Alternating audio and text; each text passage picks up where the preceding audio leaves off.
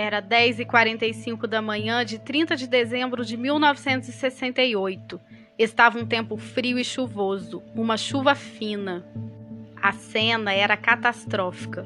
O Fusca, que já era pequeno, ficou menor ainda. Foi quase engolido pelo caminhão.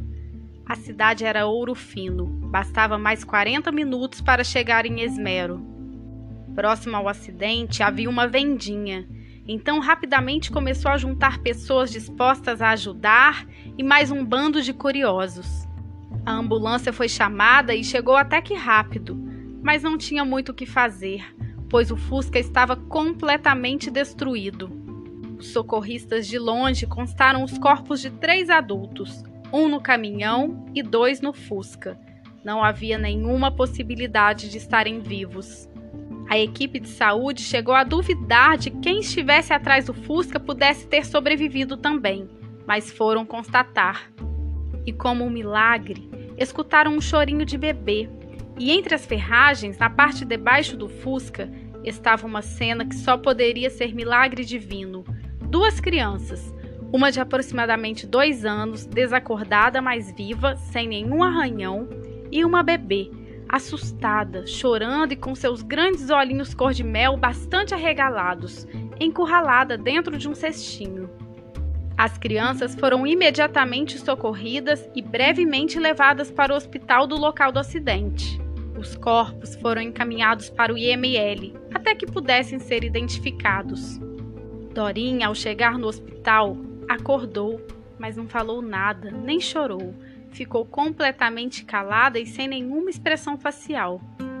Já Dandara chorava sem parar, só acalmou quando foi alimentada com o leite fornecido pelo próprio hospital. A equipe de resgate entregou para os profissionais do hospital a bolsinha que estava próxima à vítima feminina.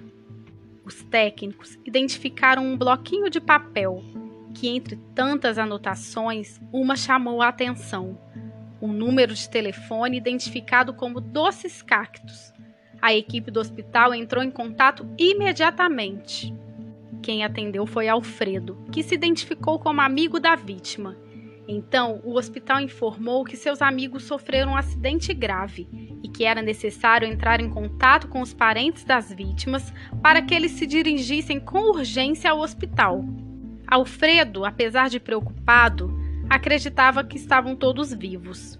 E como somente Ricardo tinha parentes, mas seus pais eram idosos e sua irmã deficiente, Alfredo fechou a empresa, levou Sebastiana e Amélia, suas funcionárias, com ele para que elas pudessem ficar com as suas filhas.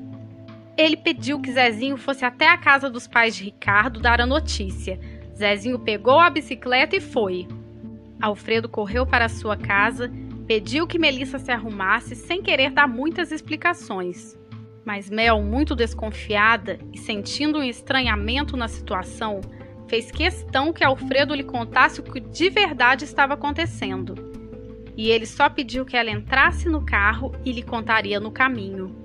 Assim que saíram do sítio, Alfredo disse que estavam indo para o município vizinho, que Eduarda e Ricardo haviam sofrido um grave acidente, mas que estava tudo bem. Melissa então sentiu seu corpo todo esfriar e caiu em prantos. Alfredo tentou acalmá-la, dizendo que estava tudo bem, mas a mulher sentia que não estava. De um município para o outro era apenas 40 minutos, mas parecia que Melissa e Alfredo estavam fazendo a viagem mais longa de suas vidas. Eles não trocaram uma palavra até lá. A estrada parecia tão longa e o tempo parecia que corria em câmera lenta. E a história continua.